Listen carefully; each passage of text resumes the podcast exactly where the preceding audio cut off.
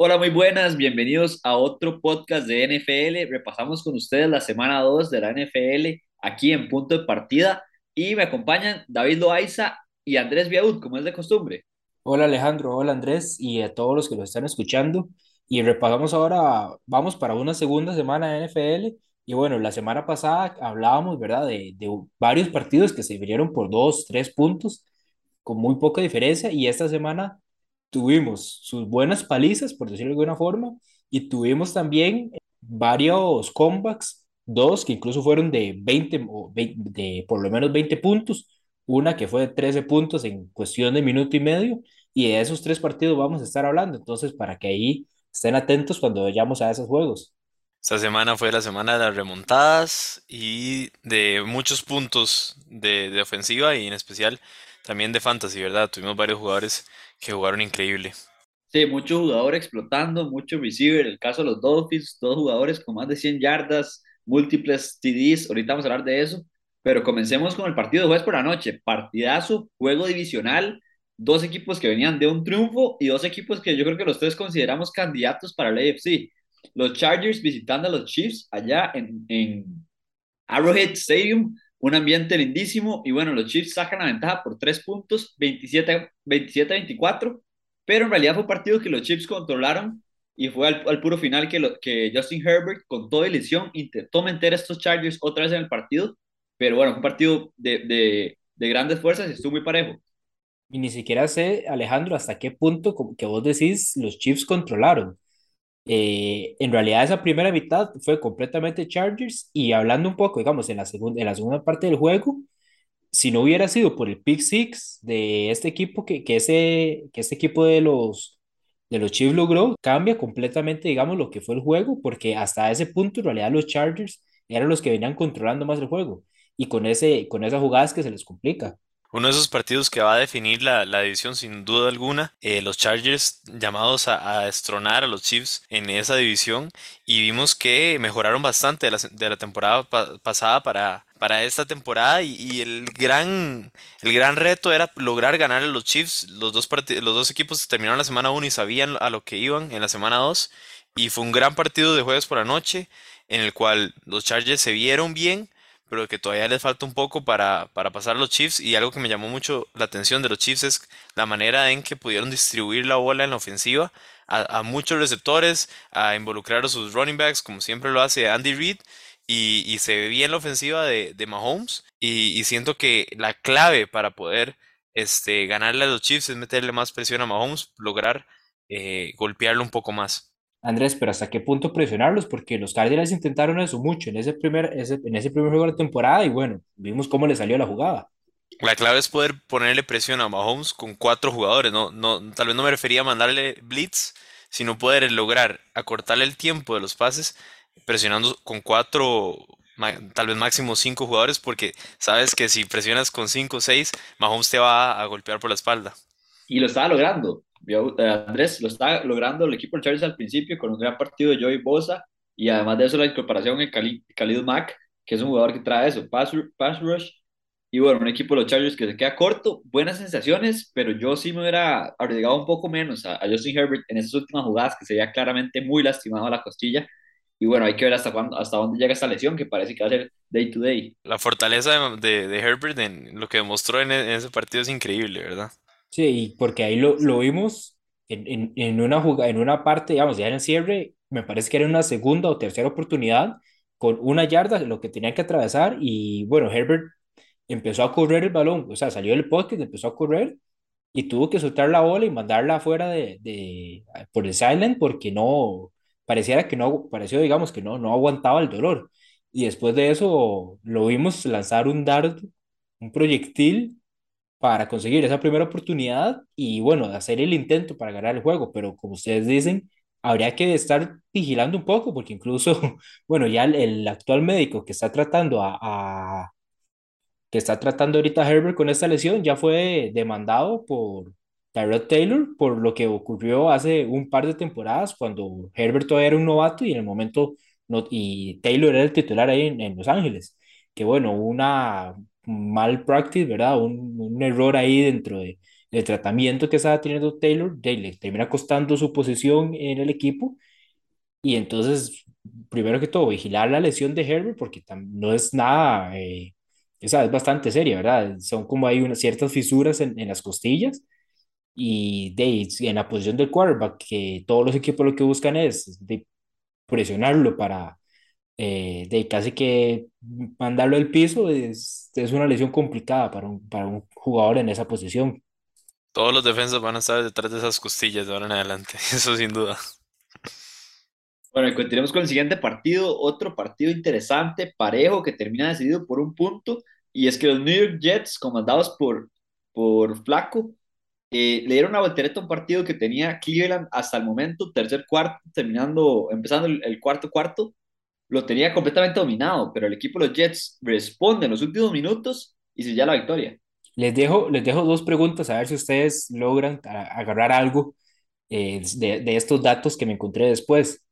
En, en, términos de apuestas, esas probabilidades, ¿verdad? De cubrir el spread y todo, y, o de ganar el, el partido, a falta de un minuto y medio, que era donde tenían esa ventaja de 13 puntos ese equipo de Cleveland, ¿cuánto cree que eran esas probabilidades que tenían los Jets de ganar el juego? Eh, menos de 5%, diría yo. 99. 0.3% de chances tenían estos Jets de ganar un juego. Y bueno, digamos, unos Jets que ah, con, ciertos, con ciertos equipos que también lograron ganar esta semana, han sido, digamos, la piñata de la NFL, es un poco, digamos, en los últimos años. Entonces, empezamos por ahí, ¿verdad? Con, con este equipo, eh, con esta victoria para este equipo de New York. Y el segundo dato, en 21 años que de NFL, un equipo no ha perdido una ventaja de 13 o más puntos en los últimos dos minutos del juego. Han, han pasado hasta más de 2.000 partidos, eh, ¿verdad? Donde no ha ocurrido eso. Y adivinen quién fue el último equipo al que le pasó en el 2001. Browns. Los mismísimos Browns fueron los últimos en, perder una ventaja de 13 o más puntos a falta de dos minutos en el reloj. Algo muy Browns Esos dos datos yo creo que te vienen resumiendo lo que fue este juego. Un partido muy Browns de, de, la temporada donde no ganaron ni uno, ¿verdad? Ese que salían los lowlights de los Browns y salían un montón de jugadas. Bueno, ahí de fijo sale el onside kick o Nick Chubb entrando a la zona de anotación en vez de dejar que el, que el tiempo corriera y, darle chance a, la bola a los Jets, darle chance a Joe Flaco, que parecía cuando esa temporada que llevó a los Ravens al Super Bowl, eh, increíble lo de Joe Flaco, cuatro pases de touchdown y, e, ese, ese management del clock es lo que han fallado muchos coaches muchos coaches esta, esta semana. Siento que tal vez eh, tal vez de, de, volver a comenzar la temporada no estaban tan acostumbrados a tomar esas decisiones correctas bajo muchísima presión en el momento justo. Y, y, eso le termina costando el partido de los Browns, aparte del, del cambio de cultura de Robert Sale. Como dijiste David, eh, tenemos equipos que han sido la piñata de la NFL en las últimas temporadas y que han habido una cultura, un cambio de cultura y los ha hecho este, equipos complicados de jugar, igual que los Detroit Lions, que están comenzando fuertes esta temporada también y eran un equipo que era la, el hazme hace unas temporadas pasadas.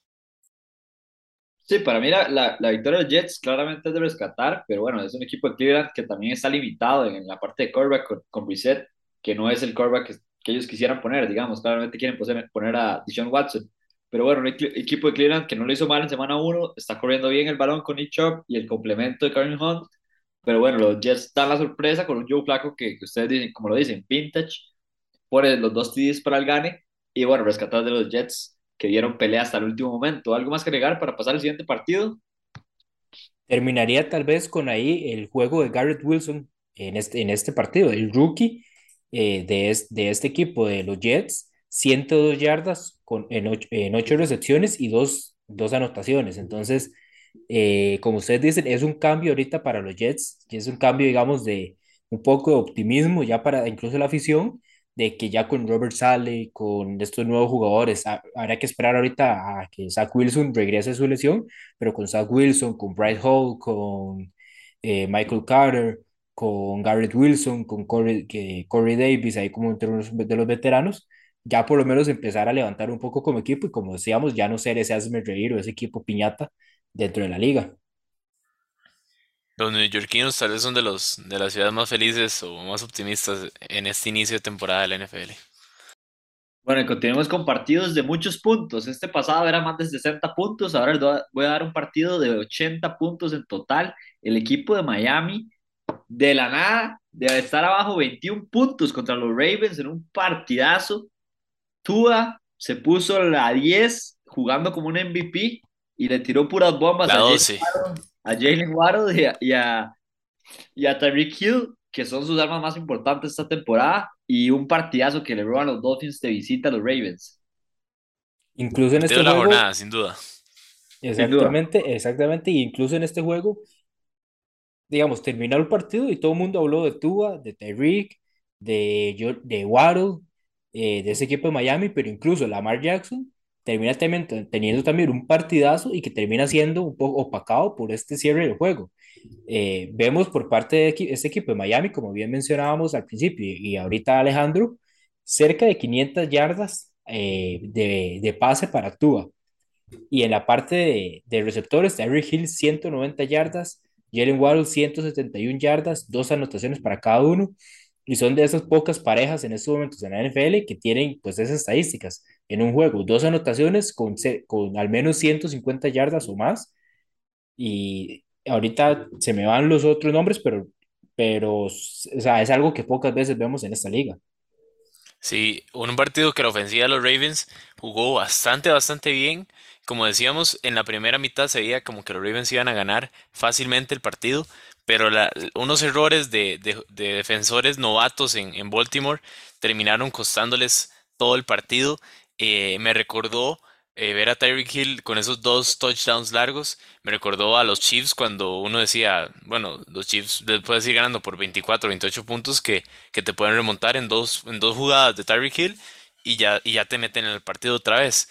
Entonces, esa es esa parte de, de lo que hablábamos al inicio de la temporada, qué tanto eran los receptores y qué tanto era el quarterback. Bueno, estamos viendo a Tyreek Hill elevando el nivel de juego de Miami y de Tua a, a niveles que la verdad no muchos imaginaban. Y, y el, el que le roben en un partido así a Baltimore pinta muy bien para Miami. Sí, apagan perfectamente las alarmas, ¿verdad? En, en Miami, como ustedes dicen. Eh, Tua da- demostrando, y es que el equipo de Miami le ganó 28 a 3 el último cuarto al equipo de los Ravens. O sea, prácticamente que le ganó un solo partido en ese último cuarto. Y, y rescatar lo, lo de los receptores y lo de Tua con seis pases de anotación. Como ustedes dicen, opacó lo que hizo Lamar Jackson, que fueron cuatro totales, que también fue un partidazo. y un par de preguntas que salen, digamos, después de este juego. Al principio, eh, con, con respecto a Tua, muchos hablaba de Tua, digamos, de las temporadas pasadas. Yo personalmente, pues, y yo creo que lo dije, digamos, en los podcasts anteriores, hay razones por las que Tua tuvo un montón de éxito en, Ala- en Alabama, en su tiempo en, en universitario. Tuvo, bueno, fue, era, era rankeado, digamos, como uno de los mejores quarterbacks que venían en ese draft. Y eh, pero sus primeras dos temporadas fueron complicadas. En una, en la, temporada pasada estuvo lesionado mucho tiempo. En su primera temporada, la de novato, bueno, la ofensiva estaba diseñada para Fitzpatrick y no estaba diseñada para un juego como el, como el estilo que tiene Tua. Y tras de eso también, de tener que modificar la línea a que ahora tenés un quarterback eh, zurdo, que es muy diferente cuando tu quarterback es, dere es derecho, y entonces los puntos ciegos que tenés que cubrir también son diferentes. Entonces, esas dos temporadas no dejaban dar como una evaluación eh, concreta, digamos, del trabajo de Tua. Y ahorita que lo empezamos a ver, si bien siguen campos de mejora para el jugador, por lo menos empieza a por lo menos ganarse, ¿verdad? Ser, ser un quarterback titular en una franquicia. Tal vez no al nivel de un Mahomes, un Josh Allen, que sean esos quarterbacks que en el momento que lo ocupes te va a ganar el partido, pero sí te puede manejar el juego. Hay que aplaudir el, el- el trabajo del- de la gerencia para poder darle el equipo que necesitaba Tua para poder triunfar. Sí, hay que ayudarle a tu quarterback franquicia a que, a que, a que, a que tenga éxito, ¿verdad? Bueno, y un Tua que termina la semana como líder de, de passing yards, de, de yardas aéreas, 739. Y bueno, lo siguen Carson Wentz con 650 y Joe Flacco con 616. Una lista bastante peculiar. Vamos con el siguiente partido, el equipo de los Cardinals. Hablábamos un poquito de la derrota que tuvo contra el equipo de los Chiefs en semana 1. Buscaba la victoria contra los amados Raiders de Andrés Biaud Y bueno, un partidazo también. una remontada de último momento de los Cardinals. Fuerza Kyle Murray con sus piernas, el overtime. Y los Cardinals con un fumble recovery anotan para ganarse, ganar el partido en overtime. Partido bastante interesante. Los Raiders creo que no les hace justicia ese 0-2 porque han jugado bastante decente. Han competido contra los Chargers y Cardinals, que son, no son dos equipos fáciles. Pero bueno, están sotaneros de la división y los Cardinals se llevan la victoria. Dejemos, dejemos al aficionado hablar primero. Es uno de esos partidos en que los Raiders de fijo se van a, a lamentar después porque en una división tan apretada cualquier partido te puede definir y perder un partido de esa manera en overtime, ya en, en, campo rival y perderlo por un fumble es, de las peores maneras de perder, sin duda alguna, y, y, un equipo de los Raiders que no se veía mal, pero que tampoco ha llegado a su, a su potencial, a lo que nosotros esperábamos ver con Derek Carr y Davante Adams, que es una de las mejores armas en la ofensiva y queríamos verlo explotar. Tal vez no hemos visto tanto eso, sino que, que se ha visto un poco limitada la participación de los Raiders en estos primeros dos partidos y ahora con este ataque emocional de pueden pasar dos cosas, o levantan o se viene un poco más al suelo el, rendimiento. Aquí, con, bueno, Davante Adams en este juego fueron dos, dos recepciones para 12 eh, yardas. Una de esas fue, fue, una anotación, pero vemos que, digamos, un jugador del nivel de, de, de Davante Adams, pues tiene que ser mucho más involucrado en la ofensiva. Ahora, eh, en realidad los Raiders jugaron bien hasta, hasta que llegó, digamos, ya ese último, ese último cuarto, todavía, digamos, el, tercero también les costó un poco el, el pero, eh, porque, digamos, el juego lo tenían, lo estaban controlando. El asunto es que permitieron que este equipo incluso le remontara la diferencia, de eran cerca de 20 puntos también, y entonces, digamos, les permiten regresar al juego, y aún así, les, en realidad, no es que les permiten a, a los Cardinals y a, y a Cliff Kingsbury regresar, le permiten a Kyler Murray, porque prácticamente el, el juego se resume, se resumió para Arizona en eh, Kyler tome la bola y resuelva, porque Incluso en una de las, anotaciones, después de las anotaciones, en un intento de, dos puntos, eh, Kyler terminó eh, corriendo cerca de 85 yardas solo para lograr conseguir la anotación de dos puntos. Entonces vemos que si bien los Cardinals ganan, tampoco deja muy buenas sensaciones al, en general del equipo, porque fue muy Kyler como el que sacó el juego. Muy limitado el equipo de Arizona, se vio. Y no solo eso, hay que agregarle que James Conner sale tocado el partido, ¿verdad? Entonces una lesión para el equipo, que además de eso no tiene a Andrew Hopkins, que claramente lo está extrañando. Kyler Murray, Marquise Brown no ha llegado a ser lo que se esperaba. No ha sido ese jugador profundo que lo fue en Baltimore ni siquiera, aunque ha sido muy constante en la carrera. Pero bueno, el equipo de los Cardinals que va a tener que levantar cabeza y unos Raiders que, como ustedes dicen, no involucra a Avante Adams, juego terrestre mínimo, 80 yardas, y, se lleva una derrota en casa importantísima porque esa división va a estar muy tallada. Una cosa que agregar es la, la diferencia de, de, lo que está haciendo Tyreek Hill ahorita con Tua y lo que, como vemos un poco frustrado, Davante Adams con Derek Carr, siete targets tuvo, pero vimos algunos de esos que ni siquiera tenía el chance de poder eh, agarrar la bola bien Davante Adams por, por, el, por los complicados, las complicaciones que le ponía el pase de Derek Carr, ¿verdad? Entonces, eh, si bien eh, un quarterback no exalta al, al, wide receiver, wide receiver puede ayudar al quarterback, pero hasta cierto punto, ¿verdad? Vamos con el último partido. Yo creo que Dios va a querer hablar mucho de este. El equipo de Dallas recibía a los Cincinnati Bengals, que bueno, no aparecen, no han terminado de festejar llegar a la final, pero bueno, perder el Super Bowl. Un equipo que tuvo una temporada brillante la pasada, no se encuentra este año y cae contra el equipo de Dallas sin Dak Prescott mucho que decir. Cooper Rush como el QB saca la tarea con una última patada, un último gol de campo cuando quedan tres segundos en el reloj. Y bueno, empecemos con el aficionado de Dallas. ¿Qué tal Cooper Rush? Parece que va a sentar a, a Dak Prescott. No, dudo que, que, en realidad lleguemos, digámosle, o, que en realidad llegue a, a, ese nivel de que, de que se siente a Dak, pero lo veo hasta cierto punto similar a la situación en, los 49ers. Eh, tenemos a Jimmy G, en San Francisco, que es un quarterback cumplidor, que, que te, digamos, te va a cuidar el balón. Por otro lado tenemos a Trey Lance, que, es el que tiene el potencial para llevar al equipo, tal vez no esta temporada, pero para llevarlos al siguiente nivel, por el potencial que tiene Lance en su juego. Jimmy G sabemos sus limitaciones. Siento que el caso de Cooper Rush y Dak es hasta cierto punto parecido. Cooper Rush te hace los pases cortos, te hace las, las buenas jugadas, pero Dak es el que te puede mandar la bomba de 50, 60 yardas, eh, el Hail Mary para ver si logra, si, ¿verdad? Ese tipo de, jugadas. Eh, en, en este caso, me, digamos, me, me, gusta por el lado de Cooper Rush y que por lo menos levanta cierta expectativa y demuestra un poco de lo que es capaz, porque, sea, digamos, la temporada pasada, que, que que estuvo lesionado, y en los dos partidos que jugó Cooper Rush, pero bueno, terminaban preguntando los aficionados y los analistas qué hace, Cooper, qué hace este jugador en, en un roster, ¿verdad? Y por qué sigue en estos momentos en los Cowboys, pero demuestra un poco por ese lado. Y siento que, para dejarlos hablar un poco ustedes, lo que hay que destacar en el caso de los Bengals eh, es que logran, digamos, todavía no logran proteger a Burrow. Seis sacks en este partido. Entonces, eh, siento que por ahí iba la parte defensiva de este equipo de Dallas, limitándolos a 17 puntos y el hecho de que todavía no protegen a Burrow. De acuerdo con, con eso último, eh, se vio mal Cincinnati en, este, en ese aspecto que tan crítico y tanto lo hemos dicho que es importante que es que protejan a su quarterback franquicia como es Joe Burrow, tan talentoso que es, eh, inclusive eh, en una temporada que llegaron al Super Bowl todavía le estaban dando un montón y se esperaba mucho más de la línea ofensiva de esta temporada. Si bien Micah Parsons es de los mejores jugadores defensas de la liga en este momento y es muy difícil de controlar, siento que no ha dejado buen sabor de boca esa línea ofensiva.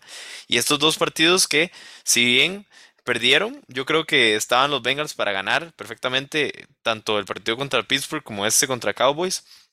Eh, esa segunda mitad le tocó ganar a, la defensiva de los Cowboys porque la ofensiva de, Cooper Rush se veía limitada hasta el último drive que lograron conseguir la patada. Entonces, eh, más que, que, pensar en Cooper Rush y lo que pueden hacer los Cowboys, siento que es más alarmante lo de los Bengals que vienen de un Super Bowl y comienzan 0-2, algo que no pasaba desde que Seattle Seahawks perdía después de que no dieron la bola a The Beast. Eh, comenzaron 0-2 después de, estar en un Super Bowl. Sí, un Cooper Rush que, que, resuelve el problema de Dallas, obviamente a corto plazo, de Dak Prescott. La, la línea ofensiva de, de, los Bengals se reforzó bastante este año y se dio terrible en este partido. Y bueno, un equipo de Dallas que va, va, a buscar eso, ¿verdad? Va, va, a ir tratando de pellizcar ganes de, de, vez en cuando, pero obviamente no es lo ideal que no esté jugando Dak Prescott. Próxima semana van contra los Giants, que comenzaron 2-0 de visita. Todo va a estar interesante en Monday Night Football. Pero bueno, no hay mucho más que decir de este equipo de Dallas, que, que ahí va a jugar conociendo sus limitantes y explotando sus virtudes.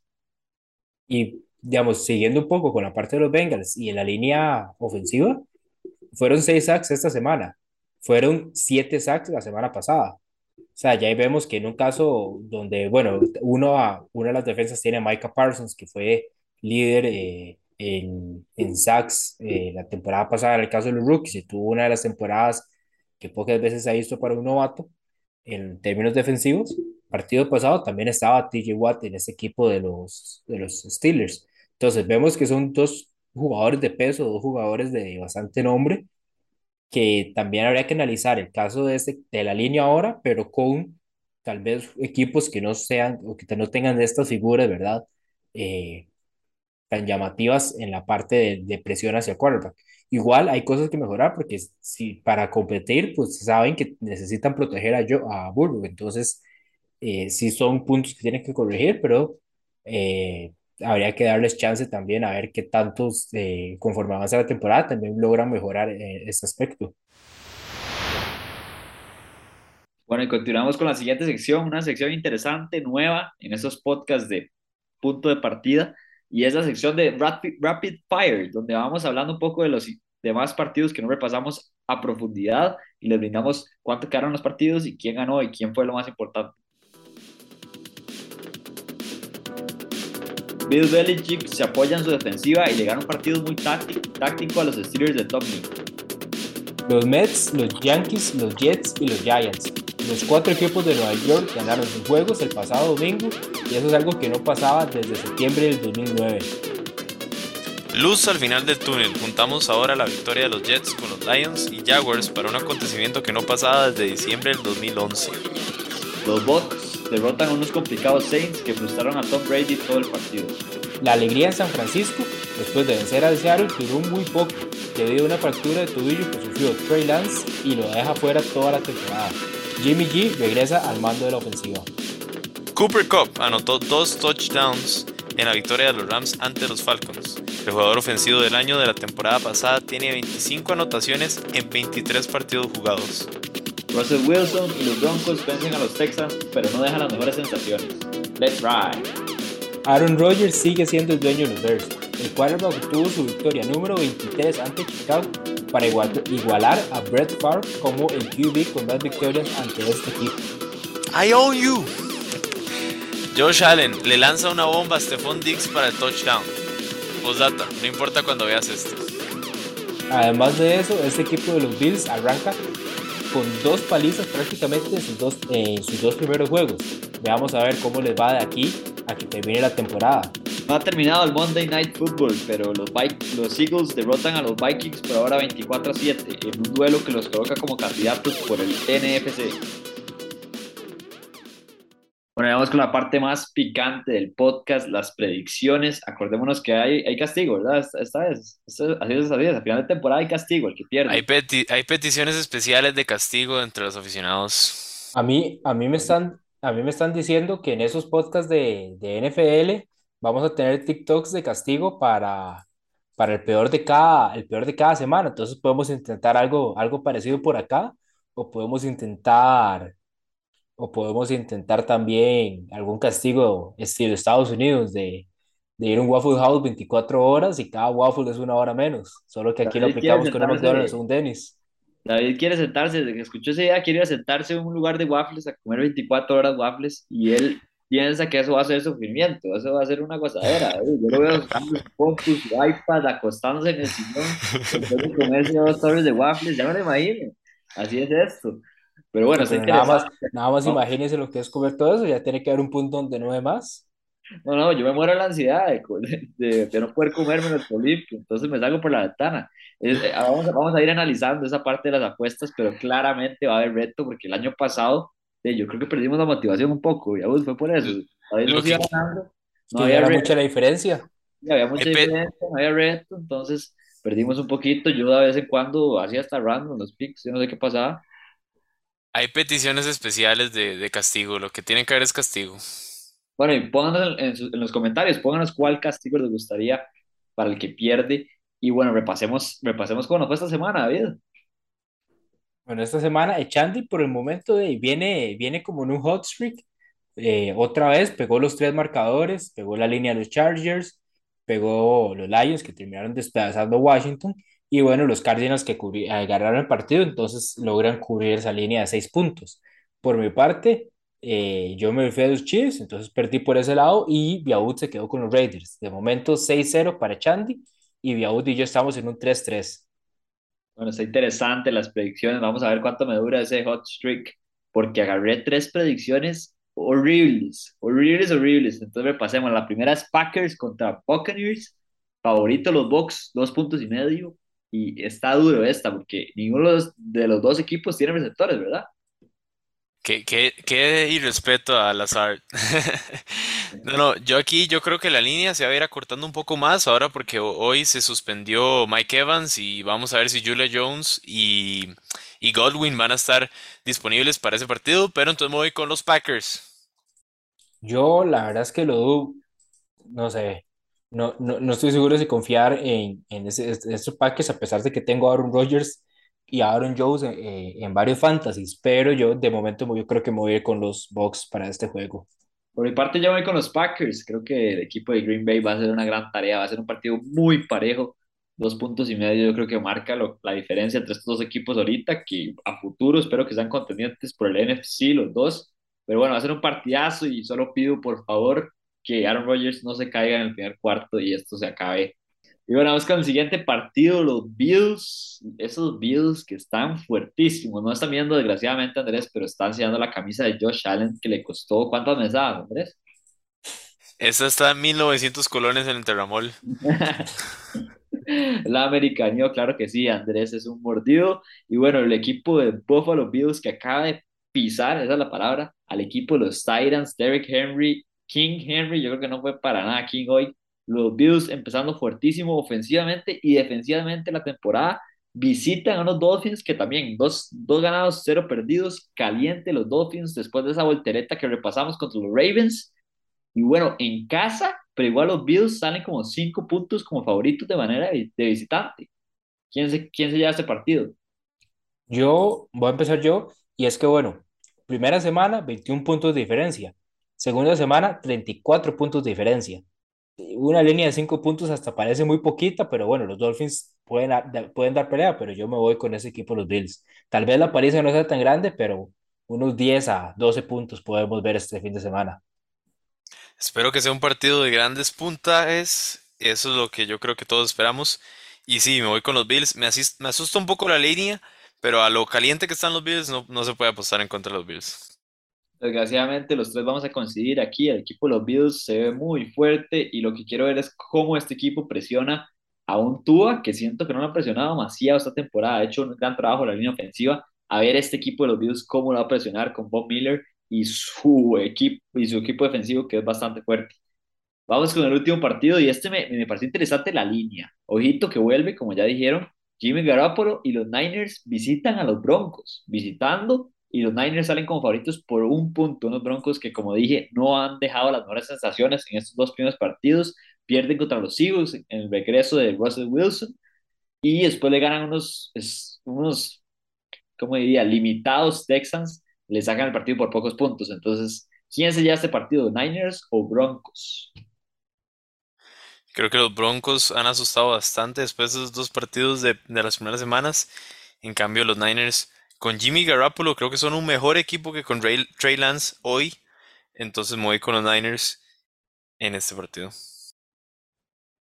Yo también voy con los Niners y mi análisis va más por el lado que, bueno, Kyle Shanahan contra Nathaniel Hackett, de momento lo gana Shanahan, porque Hackett hemos visto que le está costando un poco esa transición a, head coach principal en la NFL. Eh, Jerry Judy, no sabemos todavía si va a jugar o no, se salió, eh, digamos, en este último partido no jugó a la segunda mitad, entonces habrá que analizar esa parte y bueno, con Jimmy G sabemos lo que son capaces estos Niners de estos Broncos todavía no sabemos mucho. Entonces, para este momento en las apuestas, me voy con, con, con los Niners. Y por mi parte, cerrando esta parte de predicciones, me voy con el equipo de los Broncos. Creo que Russell Wilson va a dar un gran partido contra estos Niners, que los conoce bastante, porque jugó muchas veces contra ellos, ya que están en la división de los, de los Seahawks.